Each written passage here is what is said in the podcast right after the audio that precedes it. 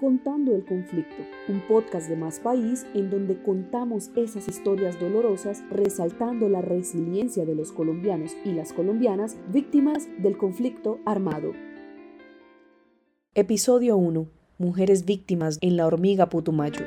Eran como las dos de la tarde cuando un día llegaron los paras y sacaron a mi marido. Se lo llevaron en una camioneta y se quedaron tres de ellos en la casa. No les vamos a hacer nada, pero el comandante Asprilla lo necesita, le dijeron a mi marido. Luego me dijeron que ahora me necesitaban a mí. La necesitamos porque allá la quieren. Todas las mujeres de acá son mujeres de la guerrilla, me gritaron. Me querían llevar donde alias el indio, quien me metió en un cuarto de otra casa y me violó con un arma al lado de la cama. Luego volví a la casa y no le conté nada a nadie, ni a mi marido. Pasados unos días, el indio me dijo que si no me iba con él, mataba a mi familia.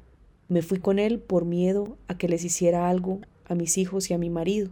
Mi familia me despidió diciéndome que era una cualquiera, que me había enamorado del paramilitar. Nunca les conté la verdad. Me llevó a una casa en el placer. Cuando entré me encontré con cuatro mujeres de distintas edades, unas muy jóvenes y otras ya adultas. La casa era de color crema, era grande, había cuatro piezas, un solar, una cocina, dos baños, uno privado para ellos y un hueco. Cuando nos estaban violando nos decían, si no quieren que las echemos al hueco, cállense. Ese espacio visible y amenazante me acompañó todo el año que duré encerrada en esa casa. Llegaban borrachos, drogados, nos sacaban al patio, nos apuntaban con armas cortas y largas y nos cogían a la fuerza hasta encerrarnos en el cuarto que ellos quisieran. Ellos escogían. Una vez me tocó con tres hombres al mismo tiempo, pero la mayoría de veces llegaban tirando puertas y entraban al cuarto de la que quisieran y ahí caían. Se iban después de tener sexo. Era muy duro, no podíamos salir a ninguna parte. Pasábamos el día lavándoles los uniformes, limpiando la casa y cocinando para ellos, como sus mujeres.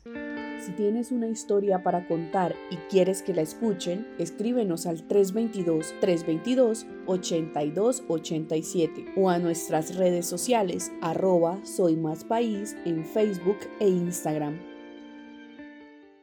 Escuchemos el desenlace de esta historia.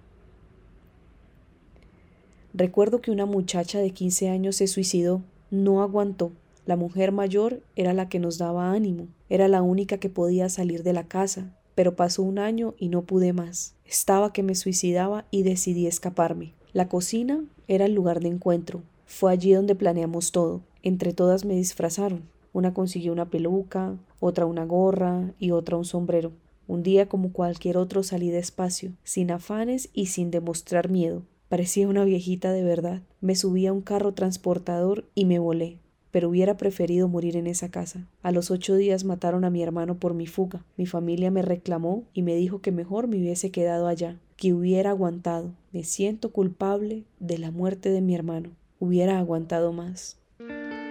Las historias narradas en este podcast son tomadas de diferentes páginas de internet y libros donde las víctimas han decidido contarlas. En este espacio ampliamos sus voces para que el mundo sepa que desde Colombia estamos contando el conflicto.